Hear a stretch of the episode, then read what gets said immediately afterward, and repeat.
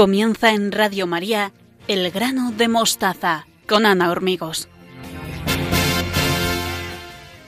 Sean todos bienvenidos. Les saludo con mucho cariño en mi nombre y en el de todos los que formamos el equipo del programa. Estamos encantados de compartir estos momentos con todos ustedes, los que nos escuchan en directo y los que nos siguen a través de los podcasts. Estamos en Twitter y Facebook en la dirección arroba elgranomostaza.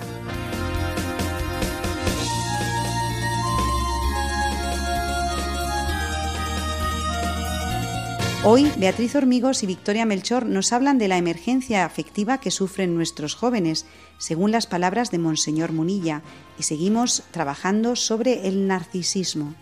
Belén Herrero nos pasea por los tópicos literarios para animarnos a leer un mes más. Y Luis Manuel Caraballo nos explica las ideas ilustradas como antecedentes ideológicos de la Revolución Francesa. Hemos preparado estos temas con mucha ilusión para todos ustedes, así que esperamos que se queden con nosotros en este programa tan especial número 100, duodécimo de la octava temporada del grano de mostaza en Radio María. Saludos de todo el equipo, Teresa Jiménez, Beatriz Hormigos, Belén Herrero, Victoria Melchor y Luis Manuel Caraballo. Muchas gracias a todos los voluntarios de Radio María que trabajan para que podamos estar con ustedes a través de las ondas. Un abrazo y nuestras oraciones para nuestros queridos oyentes que se encuentran enfermos y solos. Les tenemos muy presentes. Si quieren ponerse en contacto con nosotros, pueden hacerlo a través de la dirección de correo elgranodemostaza@radiomaria.es y estaremos a su disposición para lo que quieran contarnos. Estamos preparados para sacar el máximo provecho del hoy y de la hora, porque estamos convencidos de que merece la pena acompañarnos desde el corazón. Y todo esto en Radio María la radio que cambia vidas.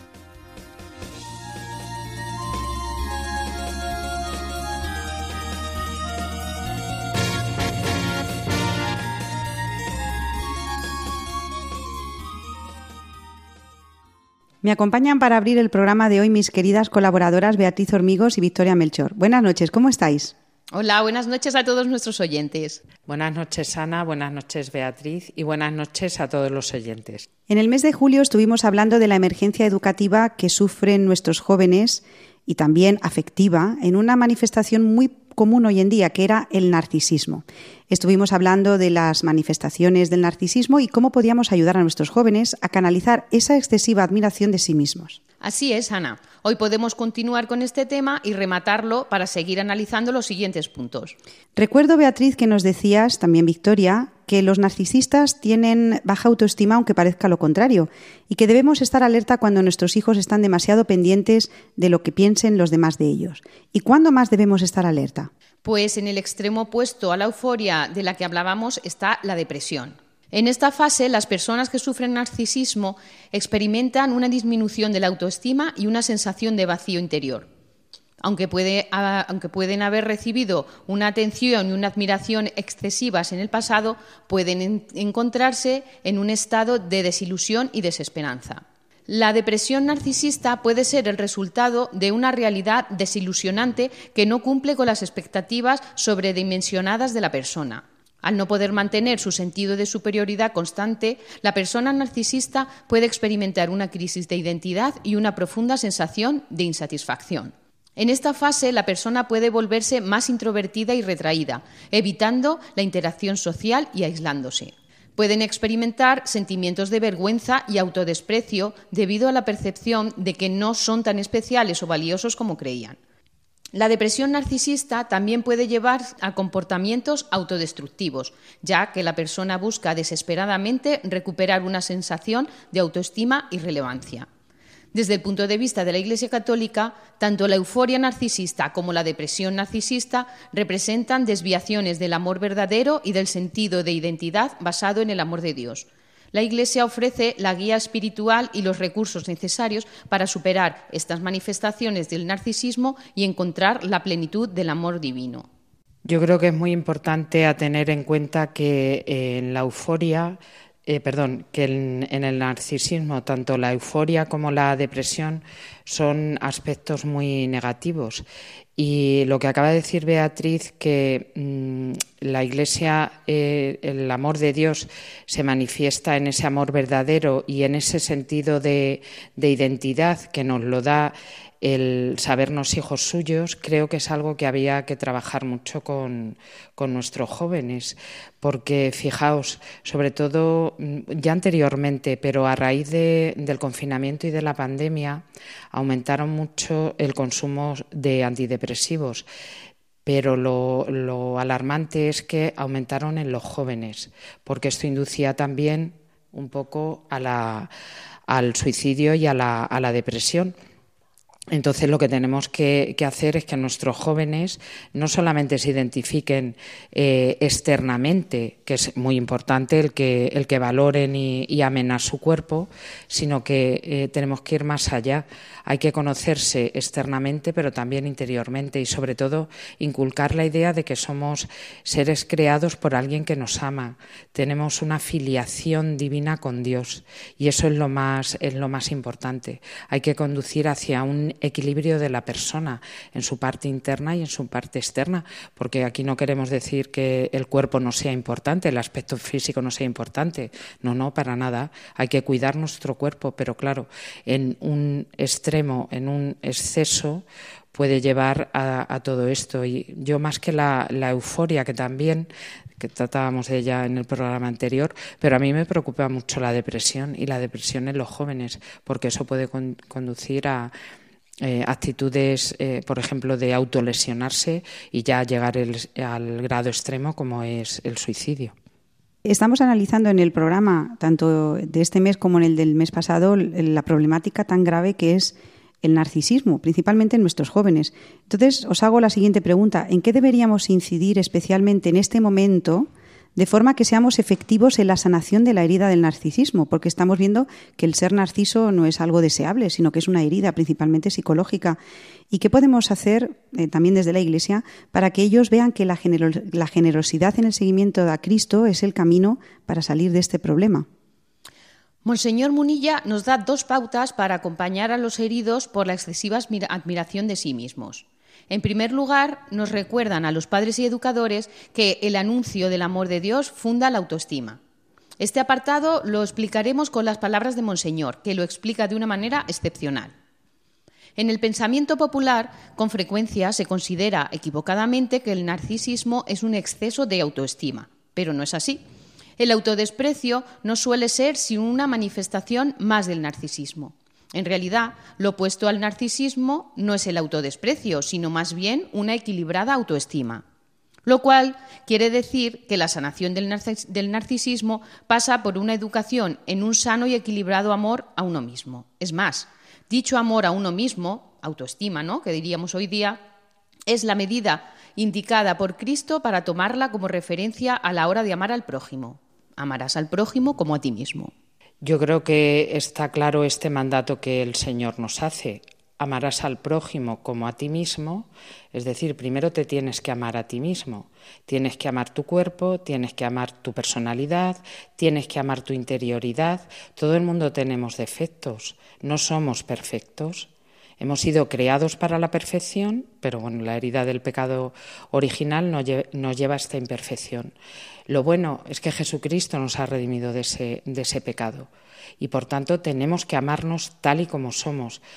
Resulta difícil y, complicado, pues por todo lo que llevamos hablando a través de, estos programas, por esa presión social, los jóvenes a través de las redes sociales, pero si no nos amamos tal y como Dios nos ha creado, es imposible que amemos a los demás y que aceptemos eh, en los demás pues esas dificultades que tienen, esos defectos, esas imperfecciones, a veces también porque nos vemos como un poco reflejados a nosotros mismos.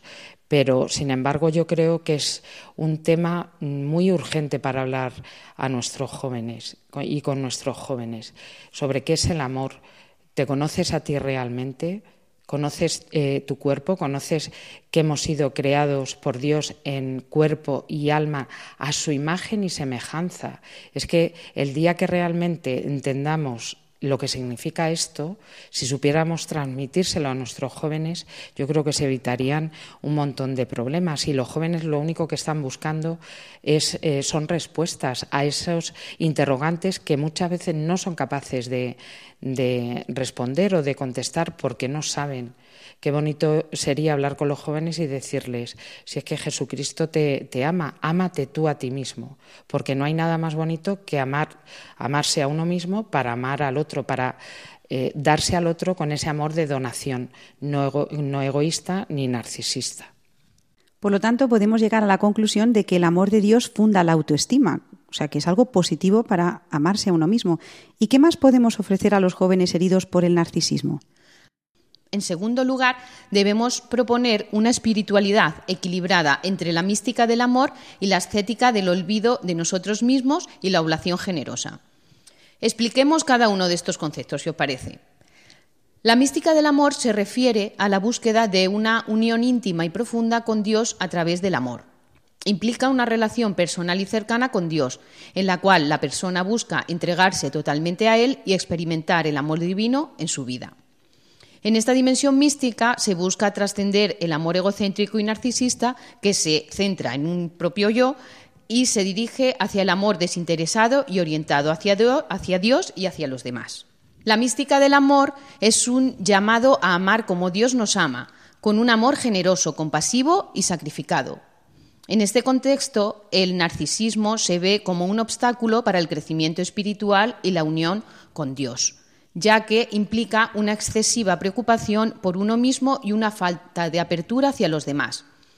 La mística del amor invita a las personas a superar el narcisismo y cultivar virtudes como la, humildad, la caridad y la compasión, para poder experimentar la plenitud del amor divino. Por otro lado, la ascética del olvido se refiere a un proceso de desapego y renuncia a las cosas mundanas y a la propia imagen para poder centrarse más plenamente en Dios. Implica dejar de lado el afán de reconocimiento, la búsqueda de gratificaciones superficiales y el apego excesivo a la propia imagen. Desde la perspectiva de la Iglesia Católica, la estética del olvido es una invitación a renunciar al egoísmo y a las vanidades del mundo para poder crecer en virtud y acercarse a la santidad supone un reconocimiento de que la verdadera felicidad y plenitud se encuentran en la entrega a Dios y en el amor al prójimo, más que en la búsqueda del reconocimiento y admiración externa. Pues yo creo que nuestros jóvenes a veces están hartos de, tanto experimentar, de tanto conseguir sensaciones eh, nuevas y, de todo lo efímero que supone las redes sociales, la fama, el consumismo, tanto bombardeo de noticias. Yo creo que llega un momento en que, en que eso eh, no quieren saber nada más de ello. Y según estaba hablando ahora eh, Beatriz de, de, todo esto de la ascética y de la mística tan preciosísimo, que es una preciosidad como el alma se eleva hasta hasta llegar a Dios de esa, de esa manera, yo pensaba que podríamos proponer a los, a los jóvenes el que salieran de, sí mismos ayudando a los, a los demás, porque a veces el enfrentarte a la verdadera realidad de la, de la vida, el enfrentarte el cara a cara con otro que, es igual que tú y que está sufriendo porque cuántos jóvenes no tienen dónde vivir, eh, se tienen que drogar para evadirse de, de la situación que tienen en casa, no tienen que comer pues a lo mejor eh, poner a los jóvenes en esa tesitura para que ayuden a otros, ese salir de sí mismos, esa donación y buscar un amor desinteresado que no les va, eh, según los ojos del mundo, no les va a proporcionar nada, no les van a dar dinero por ayudar a otros. Sin embargo, la recompensa que van a obtener es mucho mayor. Y antes de eso hay que mostrarles a Jesucristo porque si no, el hacerlo, bueno, pues como algo de eh, una especie de generosidad eh, de eh, altruista, pues no llevaría a nada. Pero si lo hacen por Jesucristo y con Jesucristo, yo creo que sería una buena experiencia para todos los jóvenes, sobre todo aquellos que, que están en esa situación de, de depresión o de euforia causada por el narcisismo. Bueno, pues hemos llegado al final de esta sección en la que hemos hablado del narcisismo como una de las heridas que sufren nuestros jóvenes en esa emergencia afectiva de la que nos habla Monseñor Munilla. Mm, decía Victoria y Beatriz que solo Cristo llena el corazón del hombre, nada más. Hay que poner a los jóvenes delante de Cristo. De otra manera, la solución es bastante complicada. Hay que mirarle a Él, quererle imitar, amarlo y que sea amado, ¿no? Como decía Victoria, la recompensa será grande y nosotros hemos sido creados para cosas grandes. No nos podemos eh, contentar con cosas pequeñas. Tenemos que mirar a lo alto y tener el corazón ¿no? expandido para buscar la, gloria mayor. Así que, bueno, muchísimas gracias a Victoria Melchor y a Beatriz Hormigos por estas reflexiones acerca de la emergencia afectiva, que es grave y que afecta a muchos de nuestros jóvenes, y principalmente en la herida del, del narcisismo. ¿Y qué podemos hacer para ayudarlos? Así que ya les pregunté el mes pasado y se lo vuelvo a preguntar, ¿creen ustedes que somos exageradas? Que hablamos de que hay una emergencia afectiva y que no es verdad. Bueno, pues queremos escucharlos, así que si quieren contarnos sus experiencias sobre este tema, tenemos una dirección de correo que es eh, elgranodemostaza.radiomaría.es. Estamos a su disposición para todo lo que quieran contarnos. De mil amores. Un abrazo, queridas Beatriz y Victoria, y hasta el mes que viene. Adiós. Adiós, Ana y Beatriz. Adiós. Y ustedes sigan con nosotros, que nos espera Belén Herrero, nuestra latinista de familia.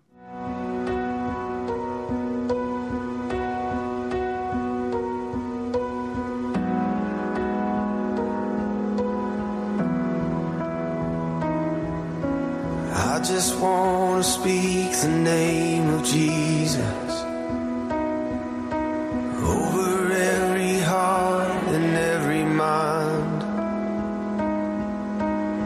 I know there is peace within your presence. I speak Jesus.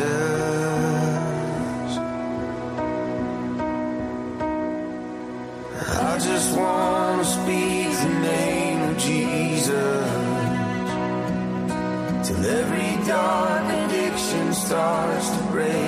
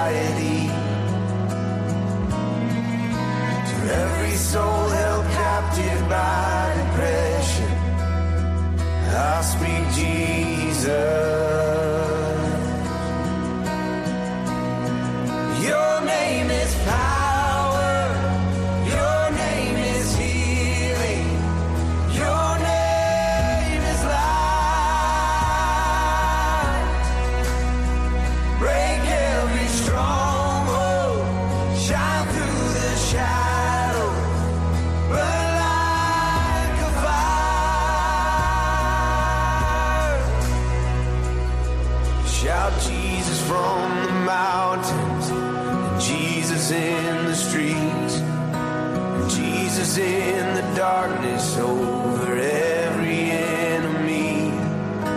Jesus for my family, I speak the holy name, Jesus.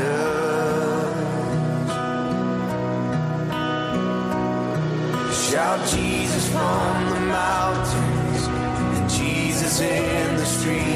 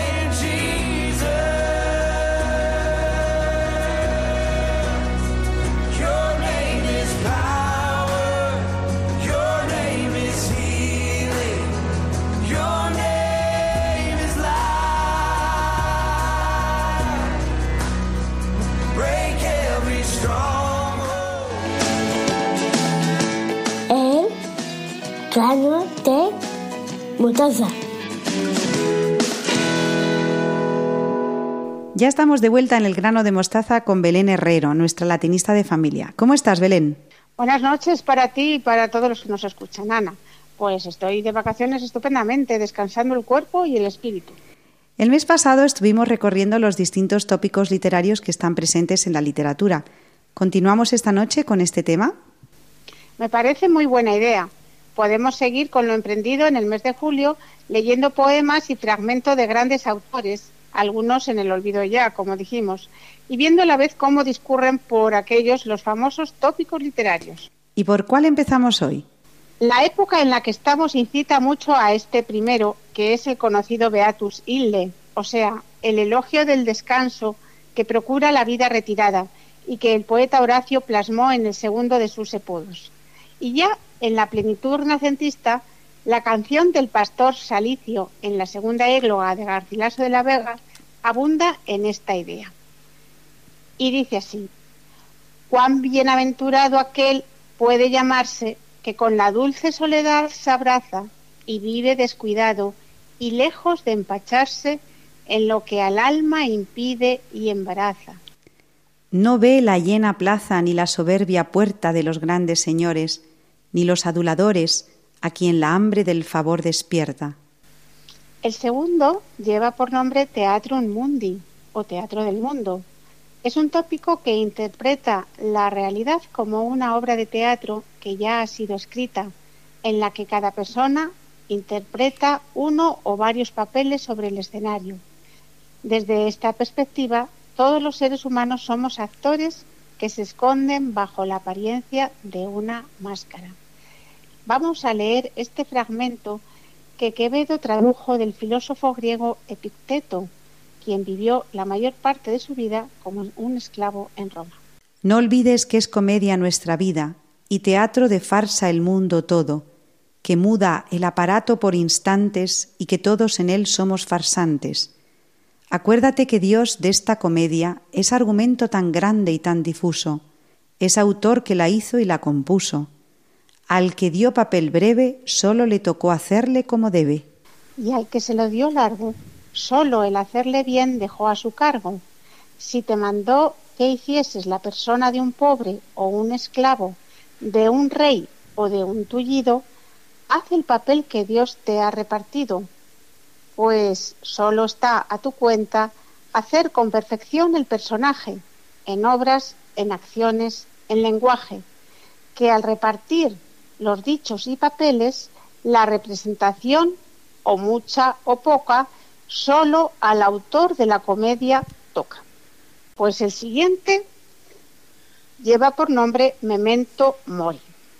Durante la Edad Media y el Renacimiento, el tema de la muerte se convirtió en una preocupación central en la cultura occidental, siendo utilizada con frecuencia la frase Memento Mori en la literatura, el arte y la música para representar la brevedad de la vida y la inevitabilidad de la muerte. Cabe destacar que en el arte los memento mori se representan a menudo como cráneos, relojes de arena, velas que se consumen o en composiciones que incluyen elementos simbólicos que recuerdan la mortalidad del ser humano.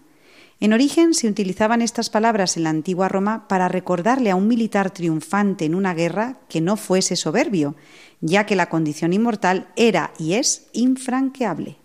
En estos bellísimos versos, el poeta Horacio conjuga esa inevitabilidad de la muerte y en consecuencia nos insta a vivir en una dorada medianía, que es otro de los tópicos literarios, áurea mediocritas, así como el disfrute diario de esta, el famoso carpe diem. Recuerda conservar un ánimo tranquilo en los momentos difíciles y templado en los buenos, lejos de toda exagerada alegría, delio que has de morir, ya sea que hayas vivido triste en todo momento, ya sea que tú, recostado sobre solitarios prados, seas feliz en días de fiesta, con un falerno de antigua cepa. ¿Para qué el alto pino y el álamo blanco gustan de unir su sombra hospitalaria con sus ramas? ¿Por qué en el sinuoso arroyo se esfuerza la fugaz linfa por correr. Manda traer acá vinos y ungüentos, y las tan pasajeras flores del amable rosal, mientras las circunstancias, el tiempo y los hilos negros de las tres parcas lo permitan. Te irás de los prados que has comprado y de la casa y de la villa que baña el rubio Tíber. Te irás y de las riquezas acumuladas se adueñará tu heredero. Ya sea rico, descendiente del viejo Ínaco, o pobre y de humilde linaje, no hay ninguna diferencia en cómo bajo el cielo te demores, víctima del orco inmisericordia. Todos somos empujados hacia el mismo final. De todos se agita en la urna tarde o temprano la suerte que saldrá y nos depositará en la barca que conduce al exilio eterno. Bueno, pues como decimos, fue el poeta Horacio quien acuñó la expresión carpe diem, la cual se ha convertido en el tópico literario por excelencia.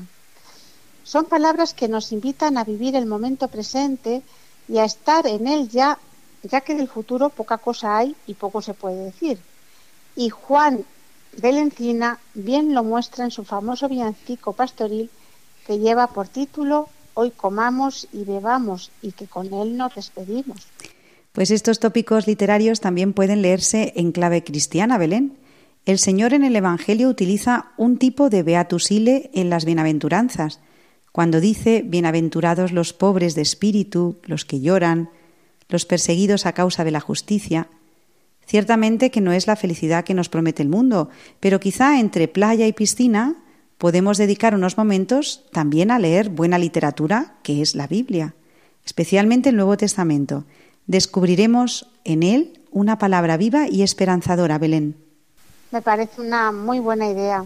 Vivir el hoy ordinario de manera extraordinaria depende de nosotros. Pues con la música y letra del poeta renacentista, como hemos dicho, nos despedimos hasta el próximo mes, si Dios quiere. Un abrazo y hasta pronto. Muchas gracias, querida Belén Herrero, por llevarnos por estos lugares literarios tan queridos para nuestros lectores. Si nuestros oyentes han echado en falta alguno, que se nos ha olvidado, y quieren ponerse en contacto con nosotros, pueden hacerlo a través de la dirección de correo elgranodemostaza@radiomaria.es. Querida Belén, un abrazo y hasta el mes que viene. Descansa mucho y adiós. Adiós. ¿Les está gustando el programa de hoy? Pues no se muevan porque todavía falta la sección de historia para familias de la mano de Luis Manuel Caraballo, que hoy nos explica los antecedentes ideológicos de la Revolución Francesa.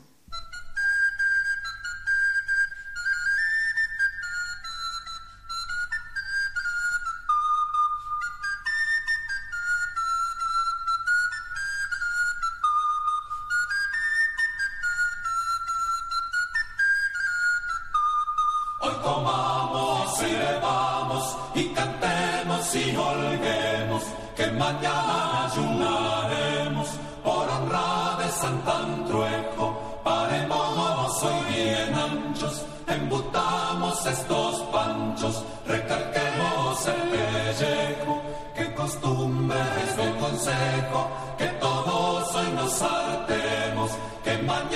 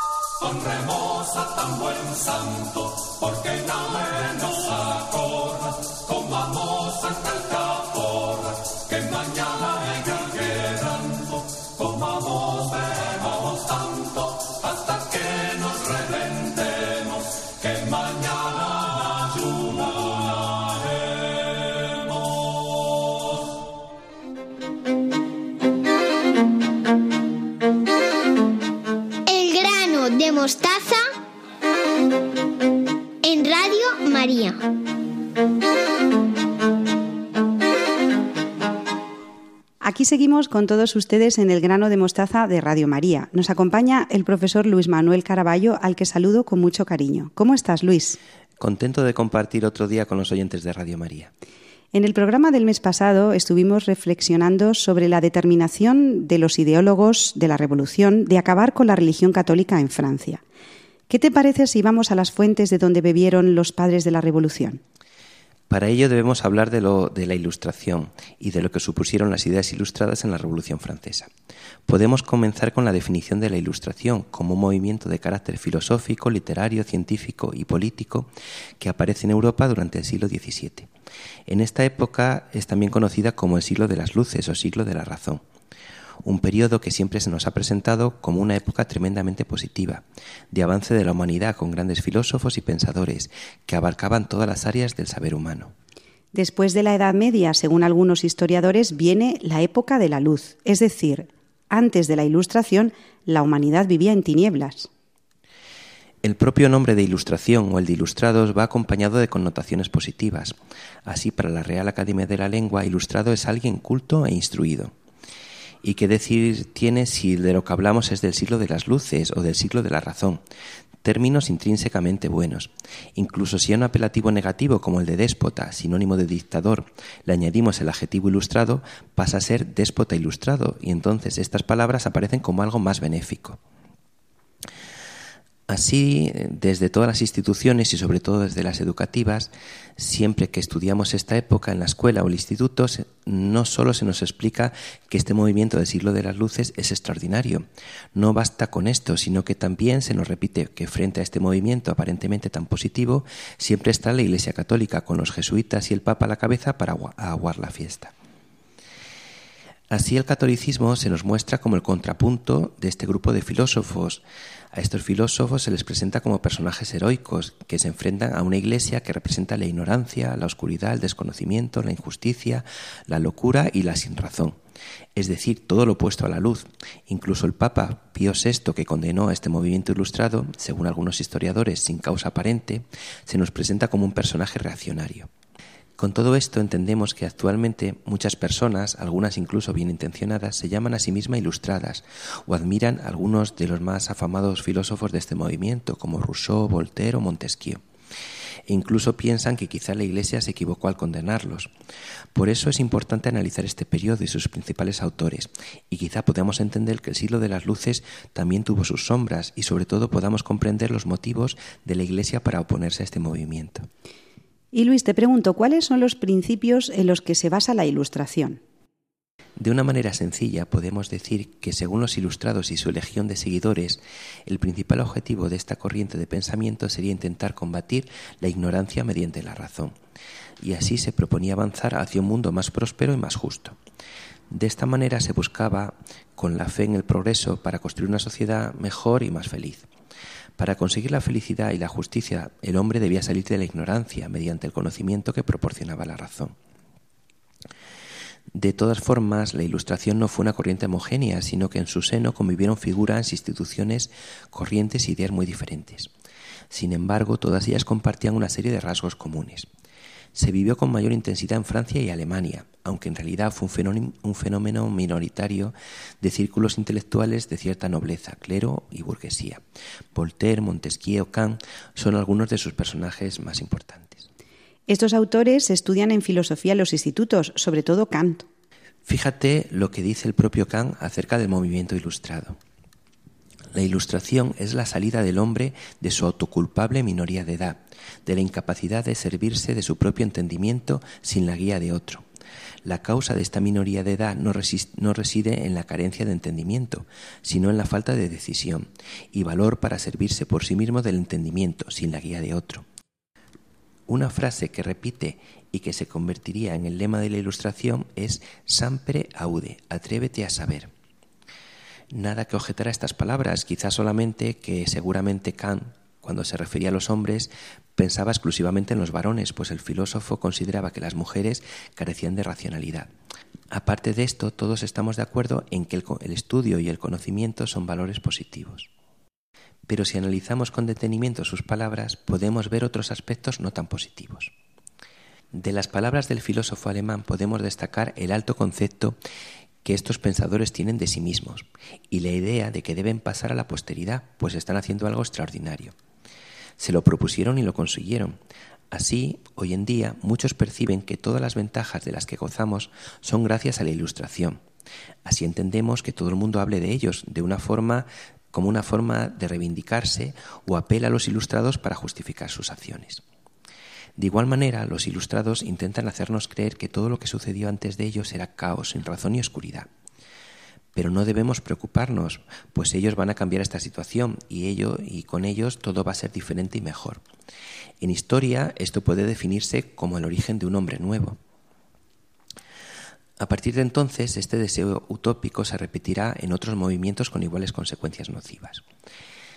Esta idea de que la historia empieza con ellos no es algo nuevo, pues ya en el Renacimiento los pensadores y artistas aspiraban a ser extraordinarios y creadores de una nueva realidad, al igual que los ilustrados, los renacentistas aspirarían a sacar a la humanidad de la época medieval, sinónimo de incultura, barbarie y atraso. Del teocentrismo se pasó al antropocentrismo, de la oscuridad a la luz. Con estas palabras, Luis, me da la sensación de que este tipo de manipulación de la historia maneja conceptos un tanto infantiles. Todo se reduce a unas cuantas ideas que giran en torno a generalidades. Luz frente a oscuridad, razón frente a superstición. Cuando estudias la historia con rigor te das cuenta de que la interpretación de la misma nunca es neutra. Ahora sabemos que la Edad Media no era tan oscura como nos hacen creer y cuenta con figuras como San Alberto Magno, Roger Bacon, Nicolás de Cusa, Guillermo de Oca. También tenemos a las órdenes religiosas y los monjes copistas que preservaron los libros clásicos del ataque de los bárbaros.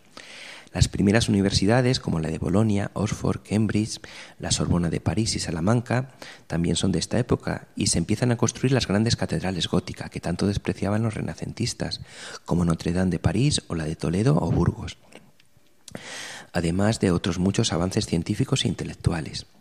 Los ilustrados obviaron todos estos hechos positivos del pasado y pretenden que la era de la felicidad y la prosperidad comience con ellos. Así, personajes tan importantes como Francisco de Vitoria, fundador de la Escuela de Salamanca y padre del Derecho Internacional, o el jesuita Juan de Mariana, son eclipsados y sus logros pasan a ser propiedad de los ilustrados franceses. ¿Y entonces qué papel juega la propaganda política en esta leyenda dorada de los ilustrados? Para entender esta enorme fama que tiene hoy en día el movimiento ilustrado, no se puede olvidar que en el siglo XVIII Francia domina Europa y por ende el mundo. De hecho, los ilustrados son mayoritariamente franceses, así que se les presenta como el contrapunto al oscurantismo anterior, en el que España era el país preponderante.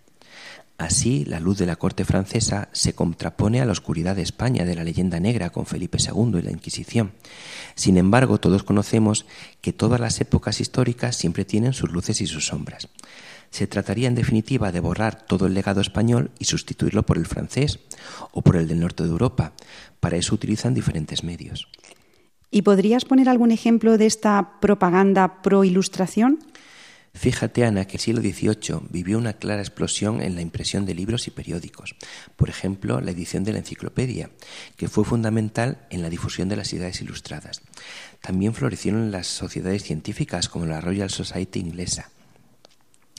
Pero también eh, esta época sería el origen en Gran Bretaña de una organización que defiende y difunde las ideas de los ilustrados por todo el mundo, la masonería. Podríamos preguntarnos lo siguiente, ¿esta exaltación de la razón y conocimiento supuso un ataque a la Iglesia Católica? Claramente esto no sería motivo suficiente para pensar en un ataque frente al catolicismo, pues nadie, y menos la Iglesia, afirmaría que el conocimiento y el saber no es algo bueno. Así, el propio Papa Benedicto XIV se podía definir como un ilustrado católico que defendió el progreso y aceptó los avances de la ciencia para que fueran compatibles con la fe. Incluso en 1745 el propio Voltaire le dedicó una obra de teatro y Benedicto XIV le respondió agradeciendo el gesto. Entonces, Luis, ¿la ilustración tiene un origen anticristiano? Podemos afirmar que sí. El pensamiento ilustrado tiene un origen anticristiano, ya que es en gran parte una herencia de los dos grandes sistemas filosóficos del siglo anterior. Así, desde Descartes, la razón se considera como el único camino para llegar a la verdad.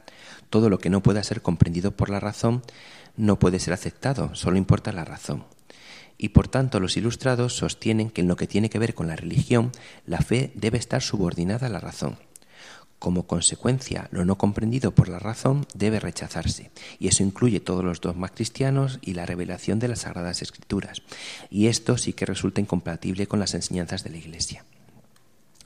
También considera a la Iglesia como culpable de todas las desdichas de las épocas pasadas y la responsable de las tinieblas que cubren a la sociedad. Todo esto que nos estás explicando es más actual de lo que parece y seguramente que los oyentes estarán de acuerdo conmigo. La frivolidad con la que los ilustrados despreciaron a la Iglesia Católica fue manifiesta. Sabemos que algunos de ellos se presentan como ateos y por primera vez en la historia lo dicen abiertamente. Sin embargo, muchos de ellos creen en la existencia de un Dios el gran arquitecto, que hizo el mundo y las leyes naturales.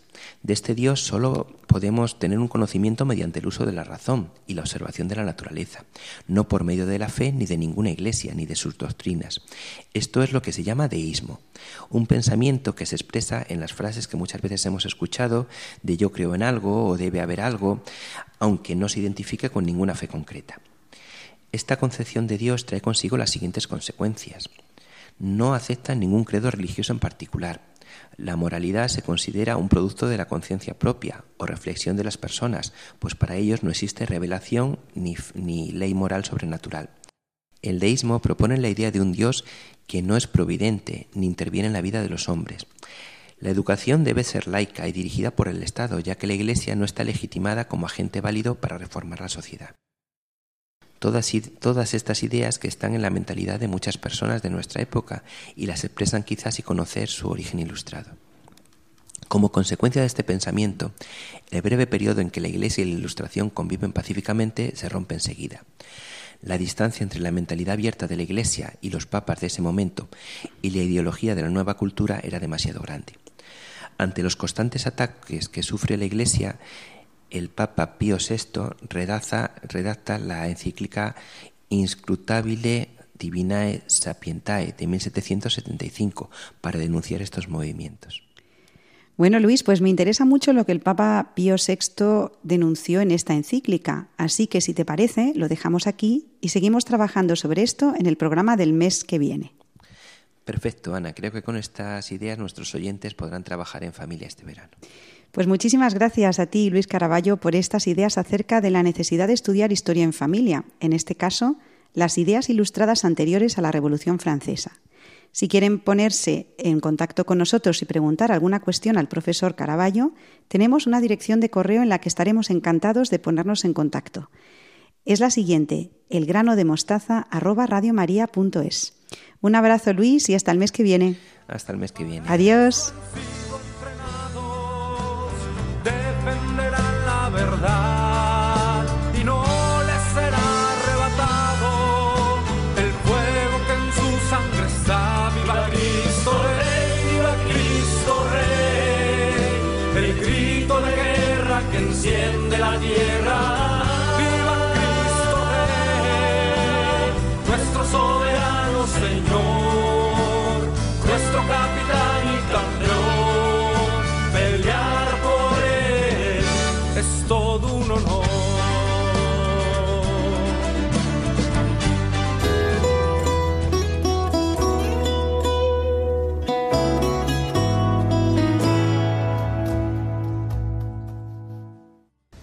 Queridos jóvenes, ustedes se están preparando para la Jornada Mundial de la Juventud. Es una ilusión. Participar de la jornada es una cosa linda y uno cuando lo siente tiene la ilusión de participar allí. Prepárense con esa ilusión. Pongan esperanza allí. Pongan esperanza. Porque se crece mucho en una jornada así. Nosotros no nos damos cuenta pero quedan las cosas dentro, quedan los valores que hemos encontrado dentro, las relaciones que hemos tenido con otros jóvenes de otros países, los encuentros, todo queda dentro. Y sobre todo ver la fuerza juvenil, que la iglesia tiene fuerza de joven. Así que adelante. Pero les voy a dar un secreto. Para prepararse bien, conviene mirar las raíces tratan de encontrarse con los ancianos. Muchos de ustedes tienen abuelos, visiten a los abuelos y pregúntenles, ¿en tu tiempo había jornada de la juventud? No, seguro. ¿Y a vos qué te parece que tengo que hacer yo? Hablen un poco con los abuelos, porque ellos les van a dar sabiduría, pero ustedes siempre adelante. Los espero en Lisboa.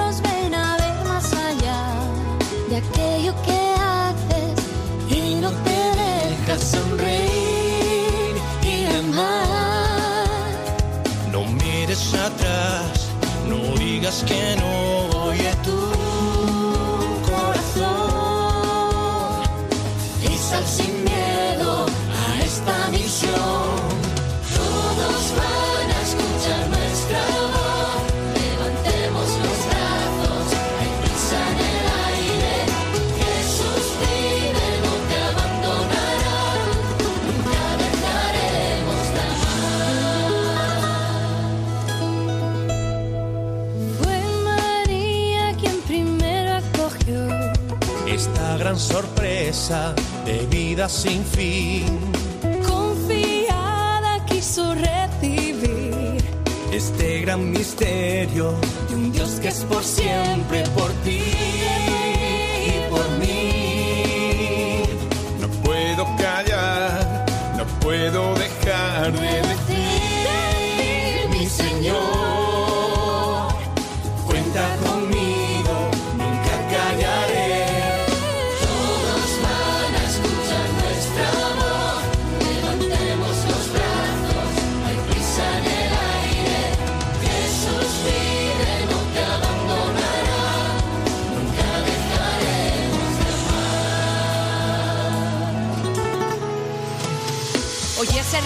del león de la tierra, es la voz del ungido, cambia el corazón de piedra.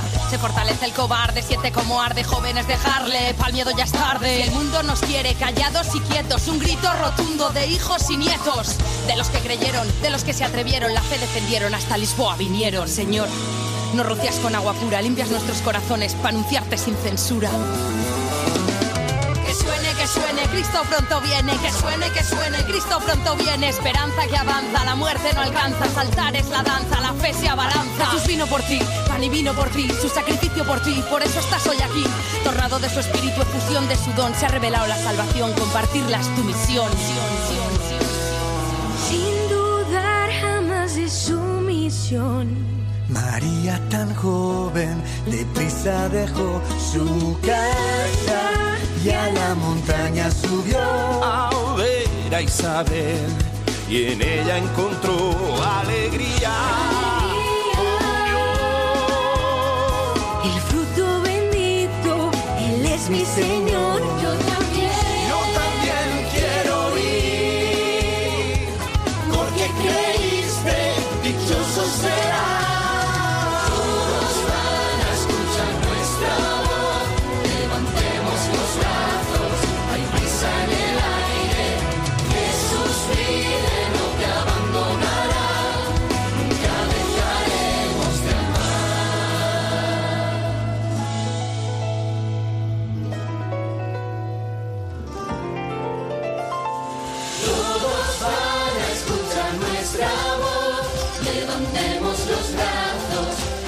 Prisa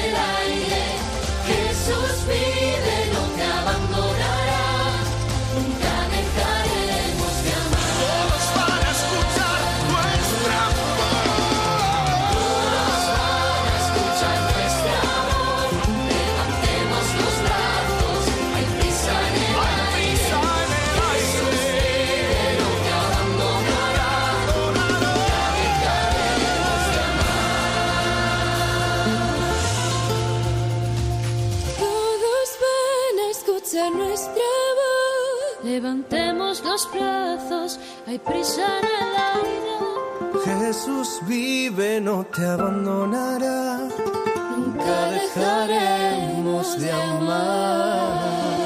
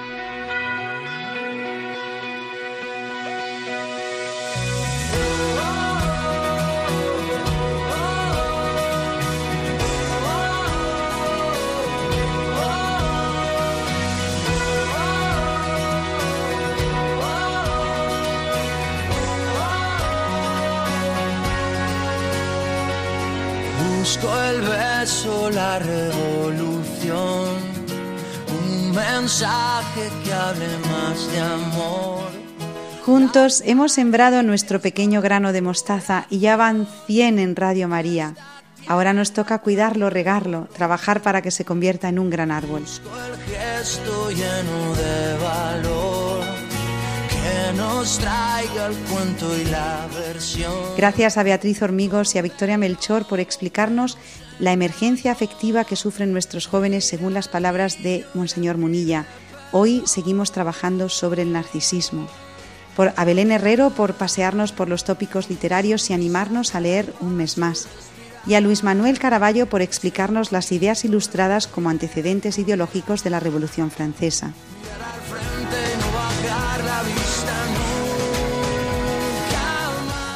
Nosotros nos vamos hasta el próximo 30 de agosto de 2023, pero ustedes pueden quedarse en Radio María, la radio que acompaña al corazón.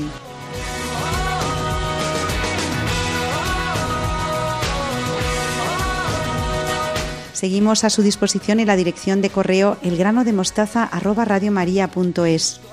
Les dejamos con los servicios informativos. Los llevamos a todos en el corazón. Cuídense mucho y adiós.